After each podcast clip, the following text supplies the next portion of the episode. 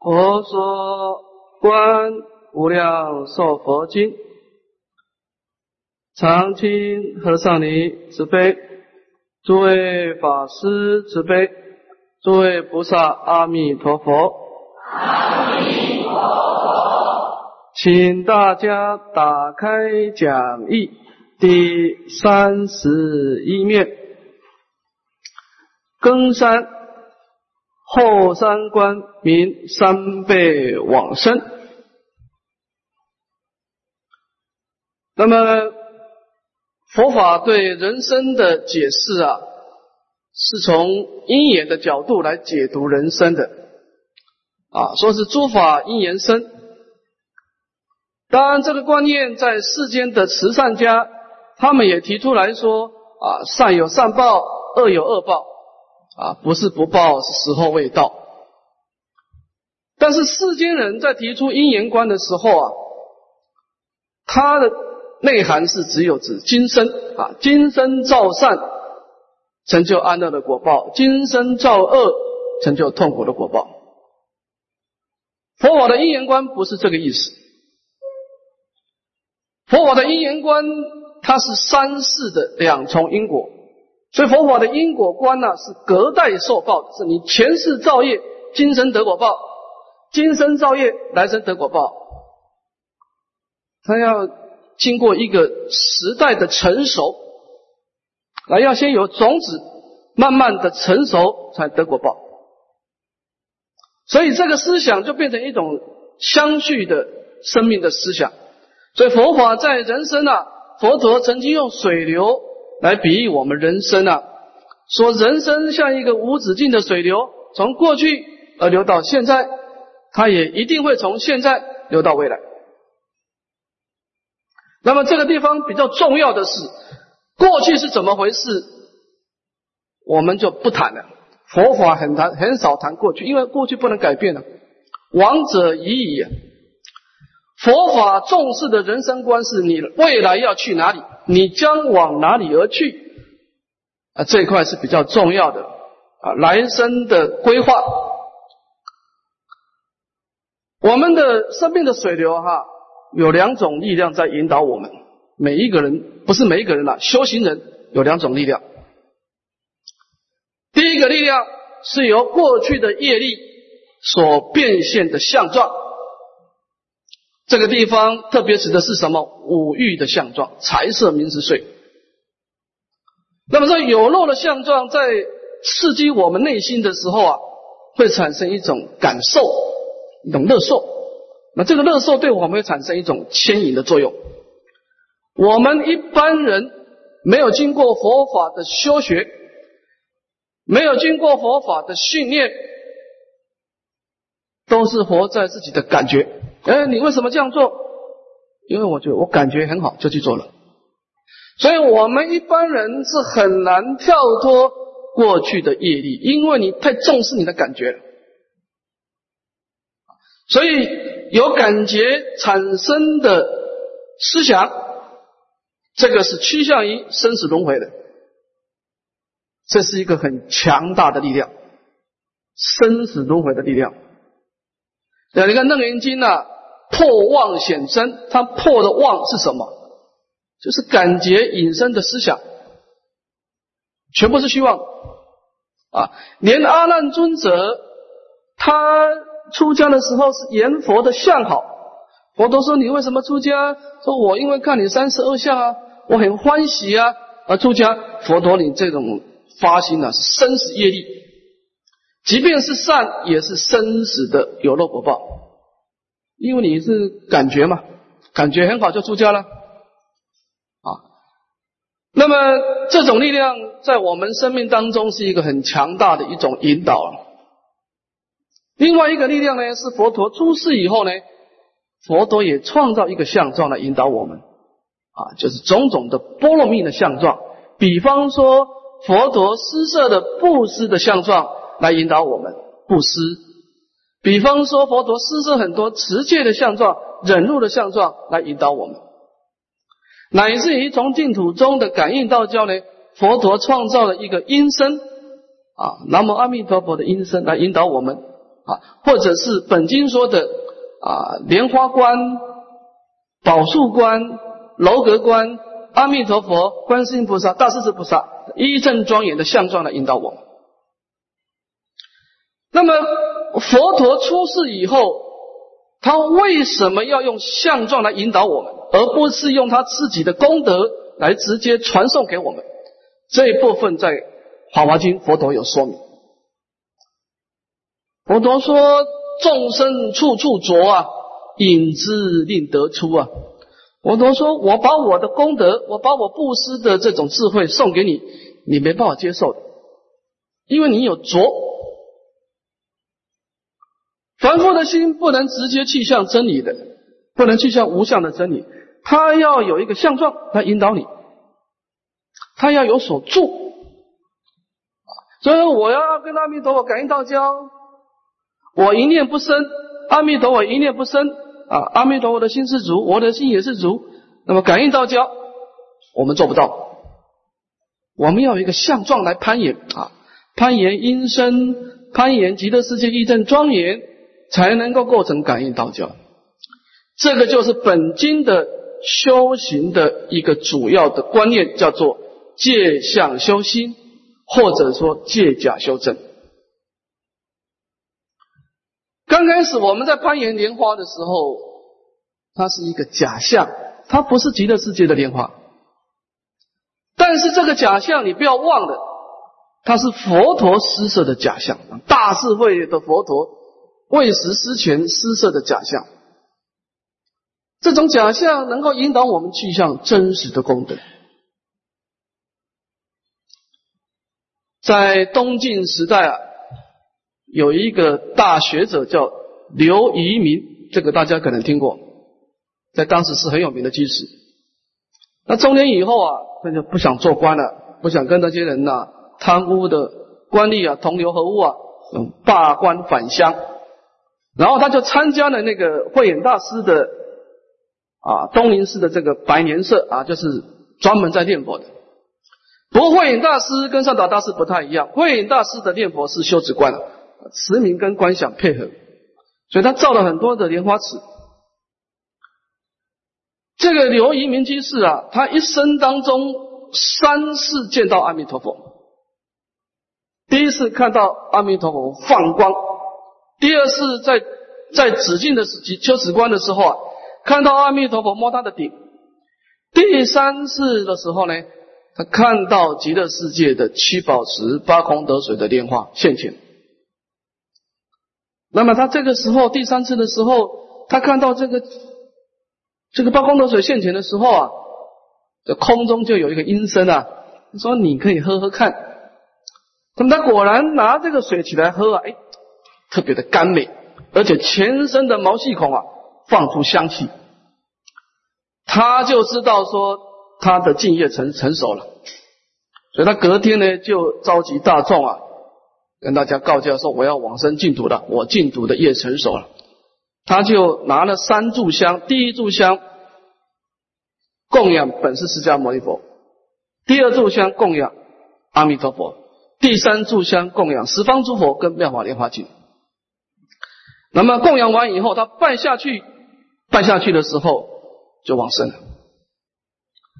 那么这个公案在净土圣贤录这个公案是有的啊。这公案有一件事情值得我们注意啊，就是说，他刚开始是一个人的果报，他没有接触过极乐世界的八功德水，对不对？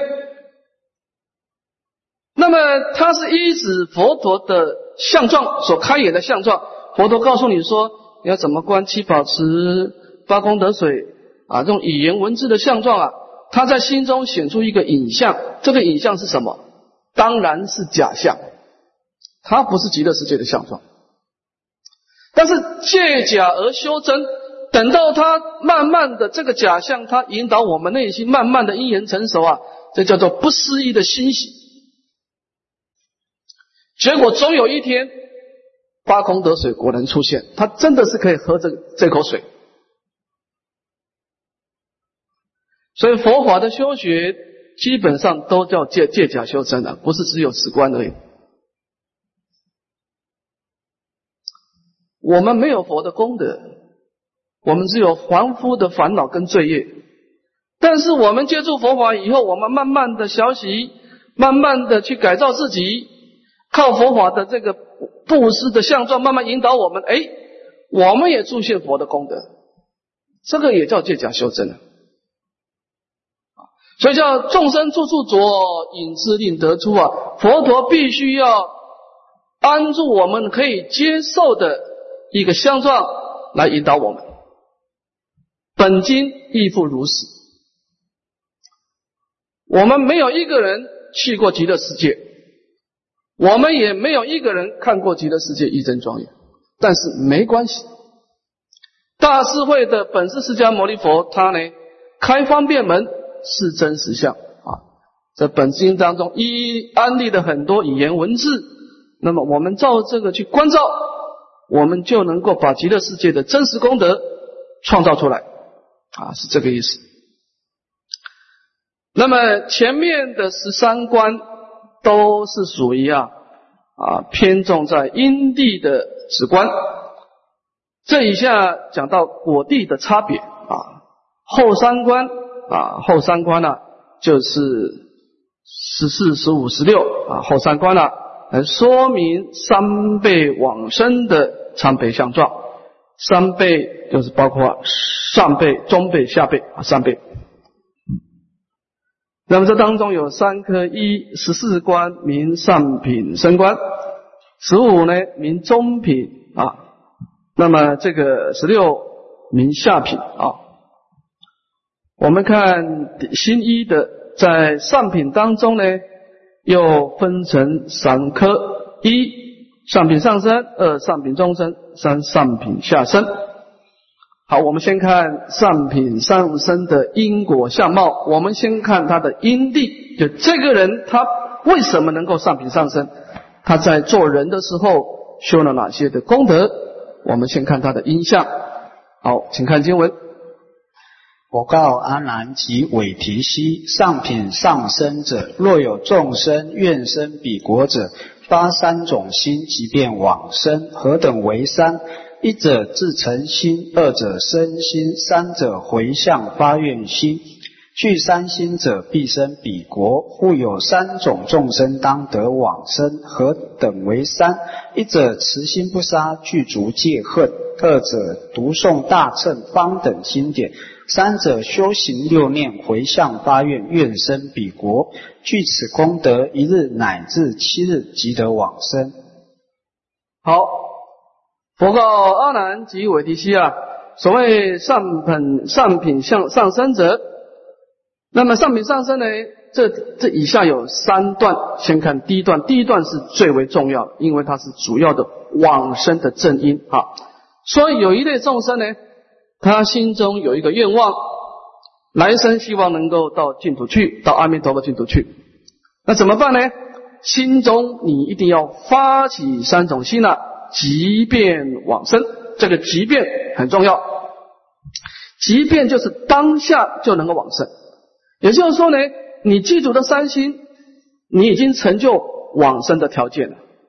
好，这个观经的九品跟无量寿经的三倍啊，它是有相通的。啊，莲师大师说呢，说观经的九品跟这个无量寿经的三倍啊。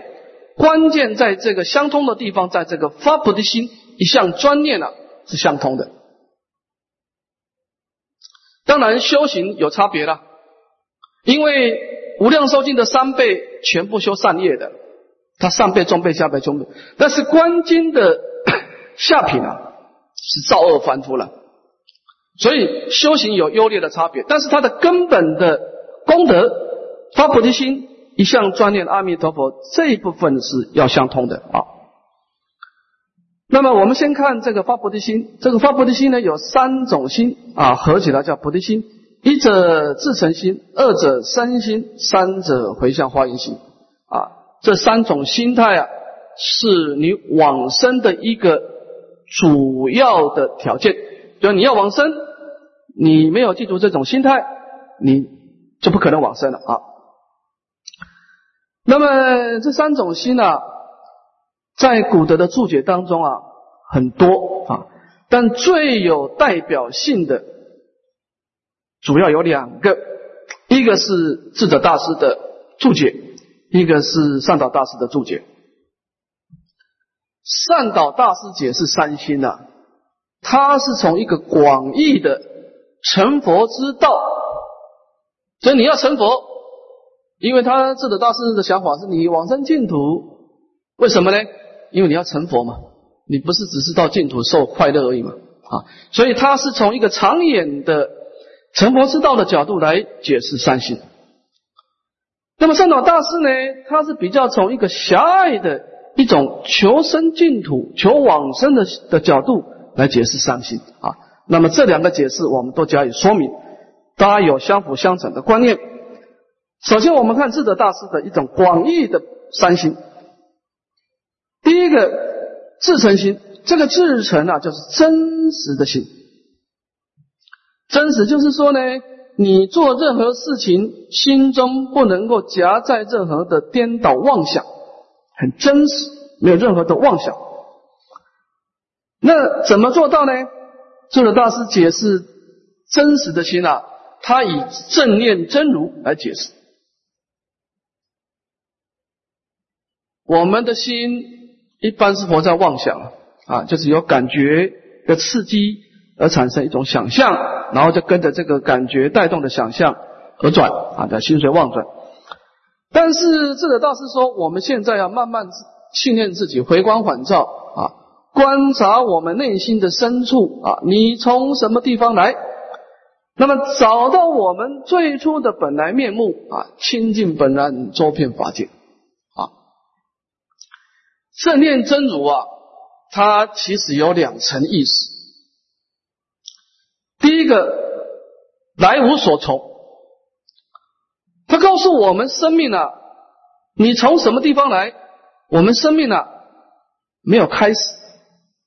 来，我现在的色身，我现在的想法是怎么有的呢？我们是从空性而来。生命呢，是无中生有的。你本来没有的，不是你本来就这样子，不是这个意思。你本来是清净本来的，后来你打了一个妄想，你前身打了某种妄想。这个妄想就带动这种业力，这个业力就侵袭清净本来的真如，慢慢慢慢的就把你现在的色心诸法创造出来，就这么回事啊？你是从无中而生有的，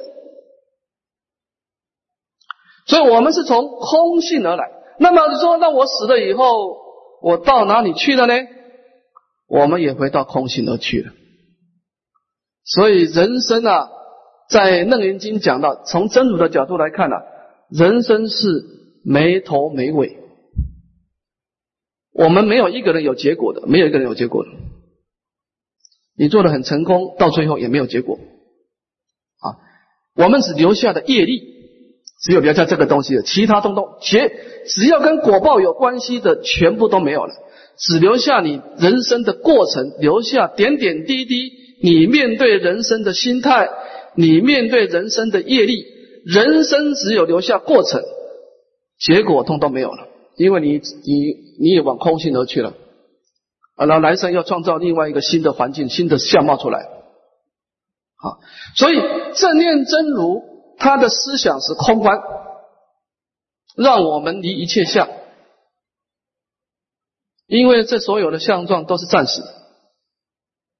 啊，我们从空性而来，我们讲空性而去，所以真实心是一种空观的智慧，让我们远离妄想，这叫真实。第二个身心，这个身心就是属于假观了啊。我这个大师解释，什么叫身心呢？就是佛果升高啊，发愿祈求成就，就是身心啊。你看到佛陀有无量的功德啊，你内心产生一种愿望。要能够成就这种功德啊，那么有古古德解释就更简单一点说啊，什么叫身心呢？就要其要集一切善法。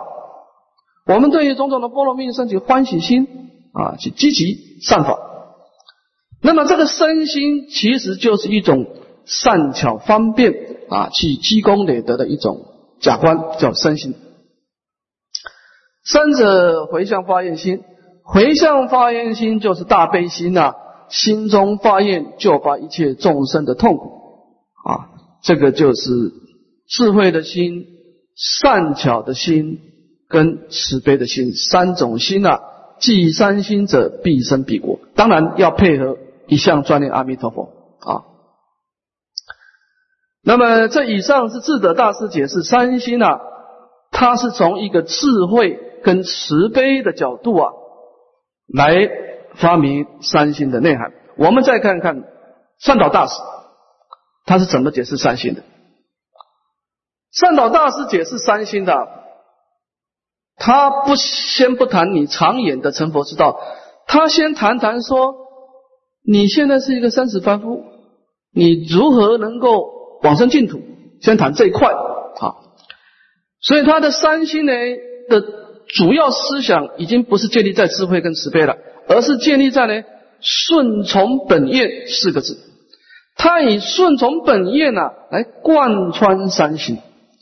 首先。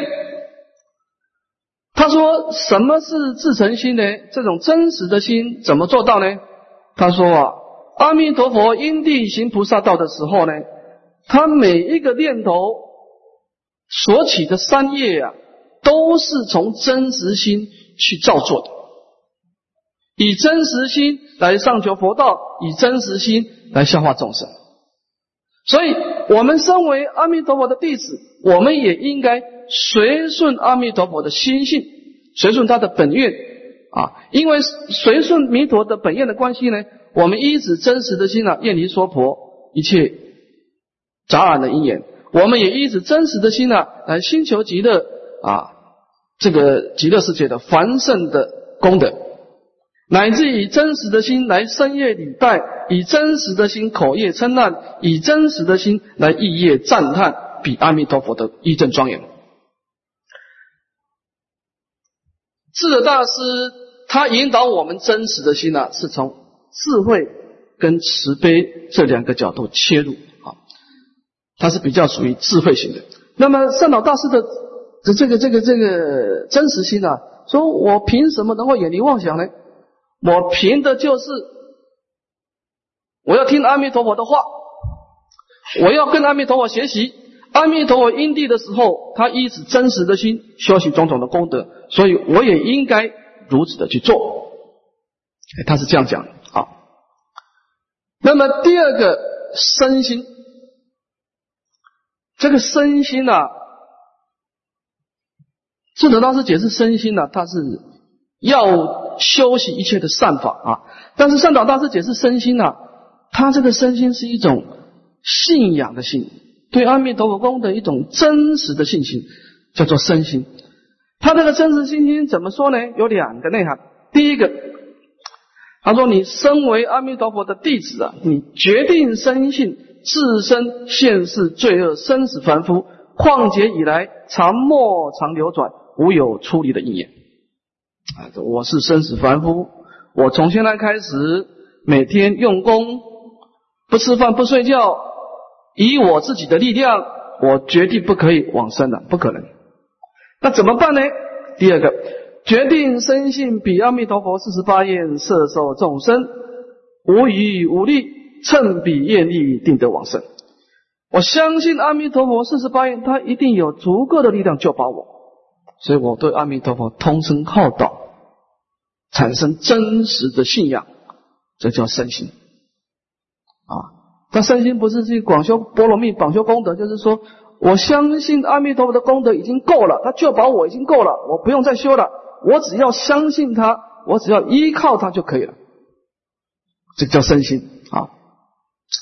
第三个回向发愿心啊，那么这个回向发愿心呢，就是把前面的种种的真实心跟身心的功德啊，自心回向发愿啊，那么。把所修一切的善根回向，愿生彼国，愿生彼国，这个叫做善心啊。所以这个善导大师的三心啊，是完全靠着弥陀的本愿来发的，就是顺从本愿你不要个人的想法，这个就是三心记足啊。那么这两个都不错，这两个都可以，都这两个都有需要了。你以为你为什么说一定要上导大师？因为你不上导大师的心呢，你临终的时候你那个皈依心的皈依的心不够，所以上导大师的三心呐，是以皈依一心归命，感应道交，先求感应道交再说了。但是那那为什么要发四德大师的三心呢？你到极乐世界，你干什么呢？你还是要成就佛道了啊！所以你必须把这些菩提心的种子先把它成就了啊！所以一个是一个短期目标的皈依的心，一个是长远规划的成佛之道的菩提心啊！这两个三心都是很重要的。那么这个是一个往生的必要条件了，所以既三心者必生彼国。这个地方再加上一向专念阿弥陀佛，就必生彼国了啊。第二个，第二个因地啊，就修诸功德。这个修诸功德呢，就不是必要性的啊，因为你的功德的优劣啊、好坏啊，就影响到品位的高低了啊。复有三种众生当得往生，这个三种指的是三种差别的三种的这个功德啊。而可以而得往生，所以这个当得跟跟即便往生就不一样了。即便往生就是说它是一个必要的主要因素，当得往生呢就是次要因素了。一者慈心不杀，记住戒恨。慈心不杀，我们前面说过了啊，孝养父母，奉事师长，慈心不杀，修十三业，这个是人天的善业。记诸戒恨啊，这个就是受持三规，记足戒恨啊，这个是二乘的善业啊。二者读诵大正方等经典啊，这是从大正经典里面呢发菩提心啊，啊成就菩提心的善根，这个是大乘的善业。这个前面三个是净业三福。三者修行六念，这个六念呢，在古人解释啊，只有上品的才有啊。六念啊，念佛、念法、念真、念思、念戒、念天。我们简单解释一下，念佛，当然佛是有三身啊，法身、报身、应身哈。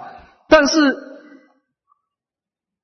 在菩萨戒里面说哈，我们在佛的三身当中，跟我们关系密切的是哪一身？哎，对了，应化身了。你看，我们拜的都是拜本师的应化身，很少人早晚各个拜佛的法身报身很少。为什么？虽然佛的法身报身功德甚深广大，但是真正对我们很大恩惠的是，在两千五百年前，他视现出生，陪着我们成长，为我们修行成道说法的。本是释迦牟尼佛是应化身，是这一期的应化，对我们恩惠深重的是应化身，因为他陪伴着我们成长啊，所以在念佛当中呢，我们意念佛陀有说法之恩。假设没有释迦牟尼佛从大悲心的涅盘当中视现八相成道，来到我们人世间来说法，我们没有一个人知道真理了。那就完全活在自己的感觉跟妄想，就跟着感觉走，那就不知道往哪里去了，就不知道啊。我们没有一个光明的引导啊，所以意念佛陀有说法之恩。那么法呢？这个法主要是佛陀先说的语言文字的大小正的经典。法有开慧之恩，开启智慧；身呢有住持之恩啊。这些剃发染衣的僧宝啊，佛陀灭度以后。在佛法之所以不会断灭啊，靠僧宝的住持正法续佛慧灭啊，念佛念法念身，这个是意念他力啊，他力的加持。那么意念自利的是布施啊，意念自己的布施的功德，意念自己持戒的功德，念天这个天主要的是真理啊，真如的道理啊，真如本性，我空法空的真如理啊。这个一个人修行六念哈，就算这个人不出家哈，如果你一个人经常意念六念的呢，你的心哈，大概也不会在世间的名利上打转了，也是很淡薄了。所以古人在把三倍九品再把它配合起来的时候啊，他发现有个问题，说无量寿经的三倍是出家的，是佛陀亲口说是出家才可以三倍往生，但是观经的九品没有提到出家，而且他的当机众还是一个居士韦迪西夫人，但是你注意看啊，他想修行六念啊，他就是说。他的重点不在于你的外表现出在家相、出家相，但是你一个人能够修行六念的，六念是出家的比丘声闻人每天要意念的啊，所以这个你一个人能够修行六念的人啊，大概你的心已经不是在世俗上打转了啊，是那种出世的情操啊，已经升起来了啊。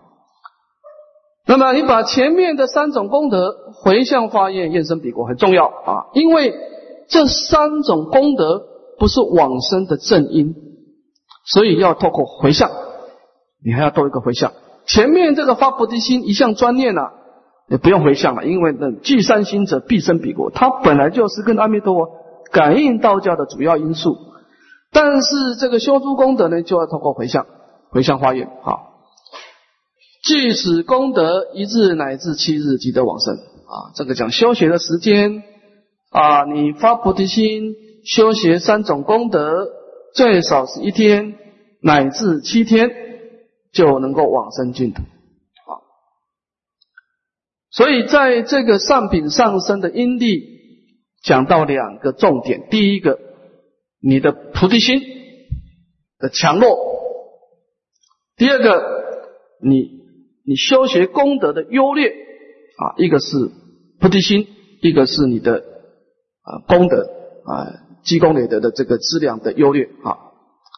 那么这个是讲到因地的修学，我们看上品上身他果地的功德，看经文。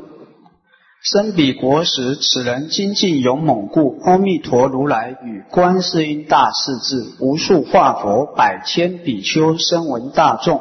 无量诸天七宝宫殿，观世音菩萨执金刚台，与大势至菩萨至行者前，阿弥陀佛放大光明照行者身，与诸菩萨受所迎接。观世音大势至与无数菩萨赞叹行者，劝进其心。好，我们看这个发菩提心，修诸功德，自心。发愿愿生彼国的这个菩萨呢，他在临命终的时候啊，那么这个时候，因为他平时啊特别的精进勇猛啊，他对于这个菩提心，对于这个积功累德啊啊特别的勇悍，无所畏惧。那么临命终的时候，招感阿弥陀佛跟观世音菩萨、大势至菩萨。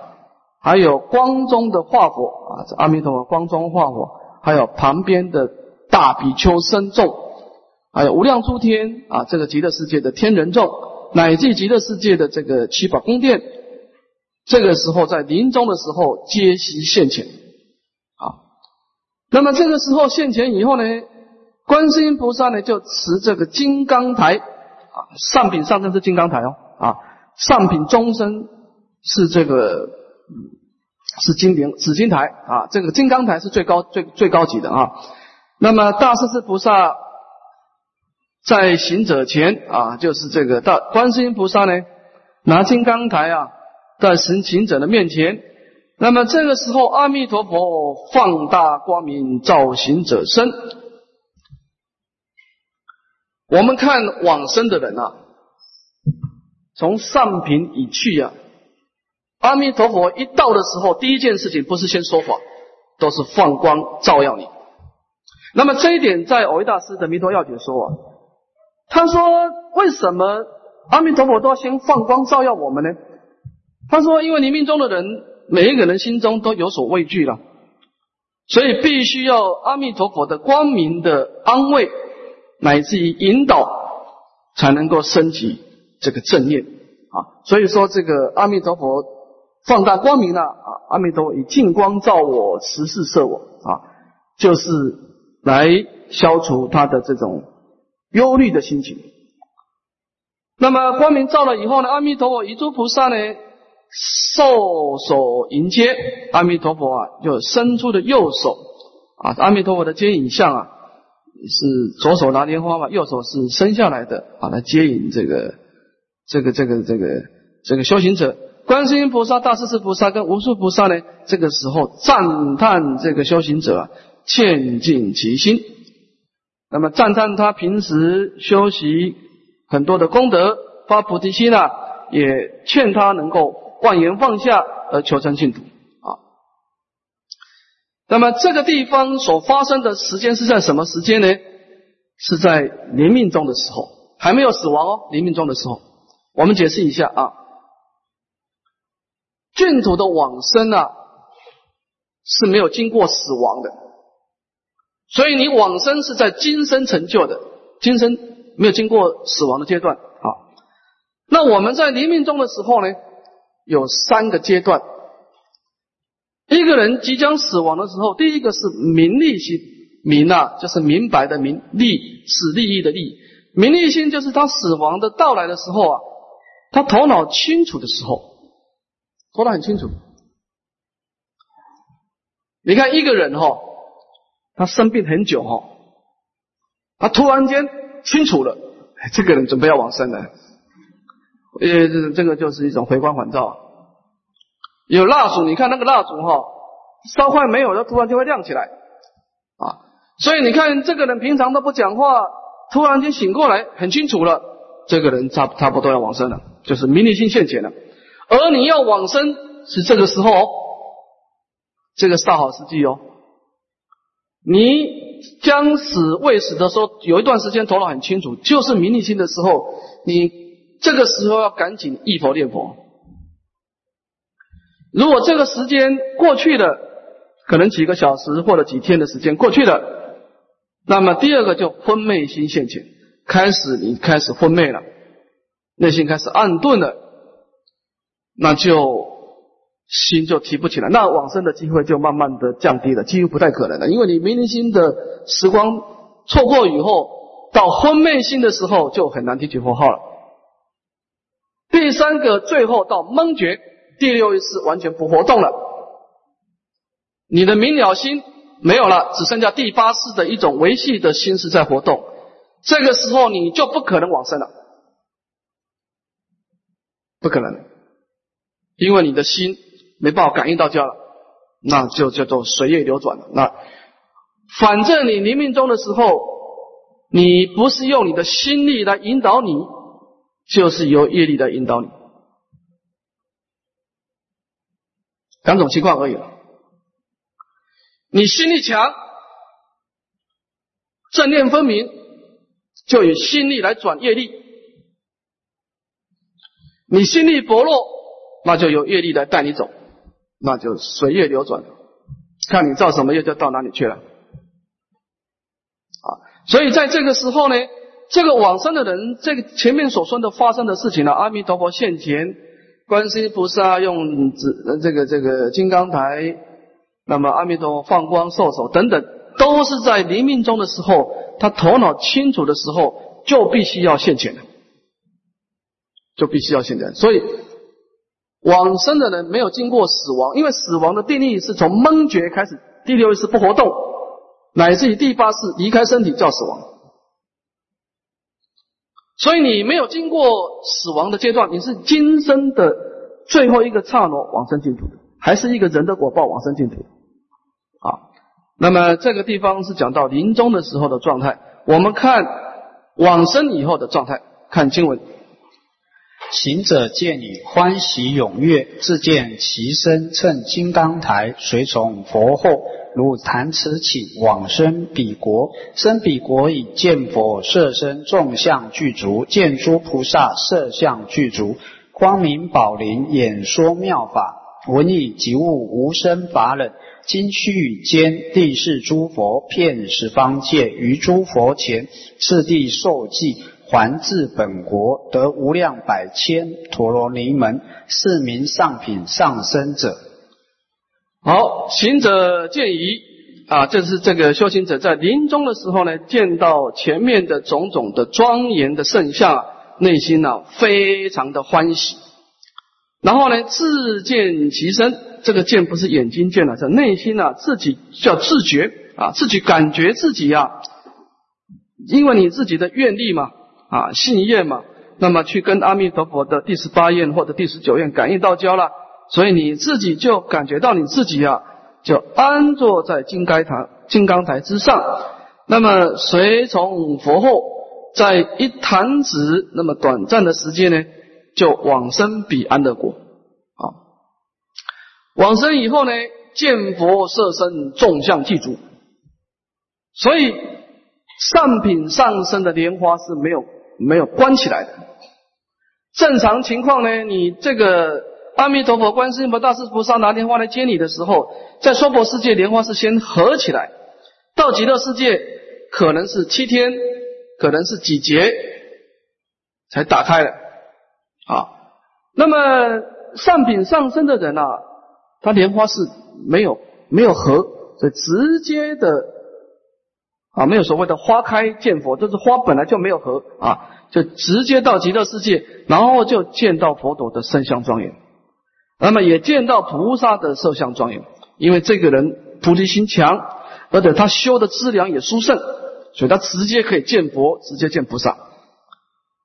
那么具足光明宝林啊，种种的这个光明呢啊，七宝七宝树林呢啊，这个有情无情，有情的鸟类，无情的这个树木，乃至于八功德水等等啊，演说大乘的妙法。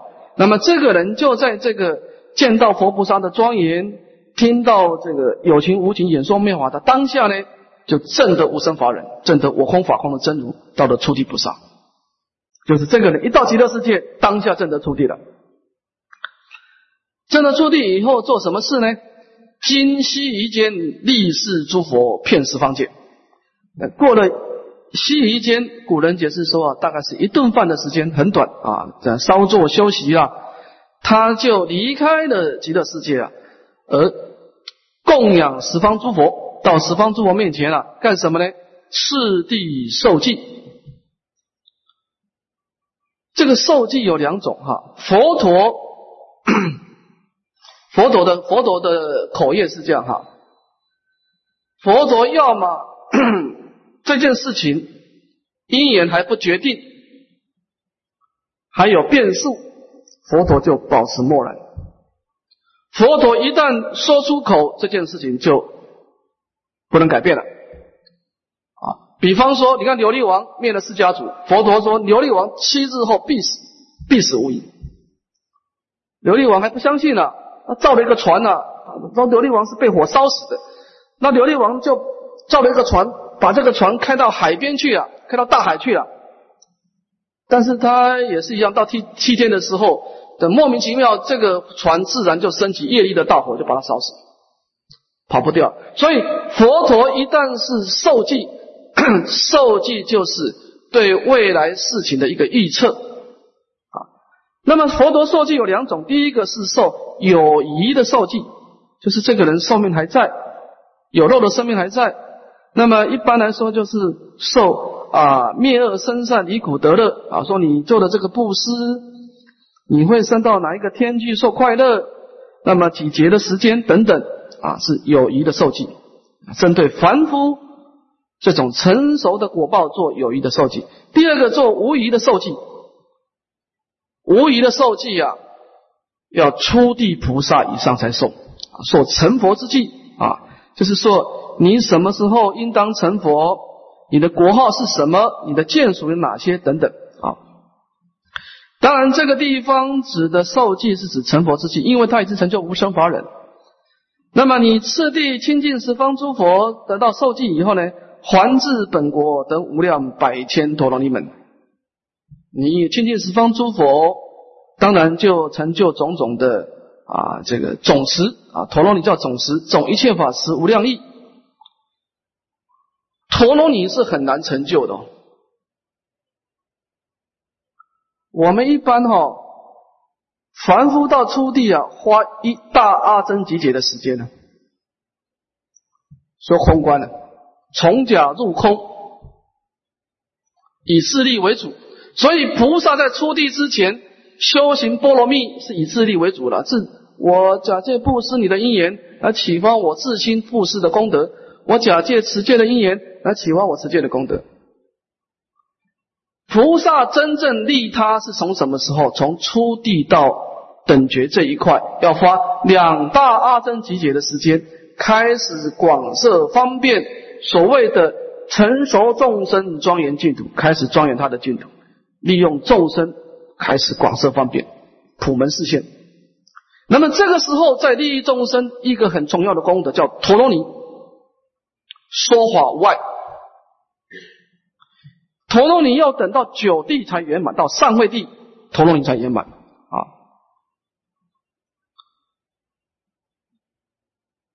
在经典上说，一个人成就陀罗尼以后啊，这个人看经典呢，第一个一闻千悟。他一陀罗尼，他一看到东西，他都懂里面讲什么。第二个过目不忘，他就不会忘掉了，一辈子不会忘掉。这个大悲咒，他把它练过一遍，一遍就够了，全部记起来。他陀罗尼这种力量了，心力特别的强。你看智者大师他在修修止观的时候，他得到贤陀罗尼，无量百千陀罗尼。一个第一个陀罗尼叫贤陀罗尼，最低的陀罗尼啊，第一个而已哦。智者大师得到陀罗尼，从三昧出来以后啊，辩才无碍啊，九旬谈妙。那解释《妙法莲花经》那个经题啊，那个妙字啊，他可以讲，他老人家可以讲九十天呢。九旬谈妙，这个妙是什么意思？讲九十天，这不是用背的，那完全是陀罗尼啊。所以他这个菩萨呢，他亲近十方诸佛以后呢，他就成就广大的辩才啊，是名上品上生者啊。我们看这个菩萨到极乐世界，他的修行呢有两个内涵。第一个呢，他先去见阿弥陀佛。我们花开的第一件事，先见阿弥陀佛啊。见阿弥陀佛以后呢，阿弥陀佛为你说法。就成就无生法忍，先成就空观。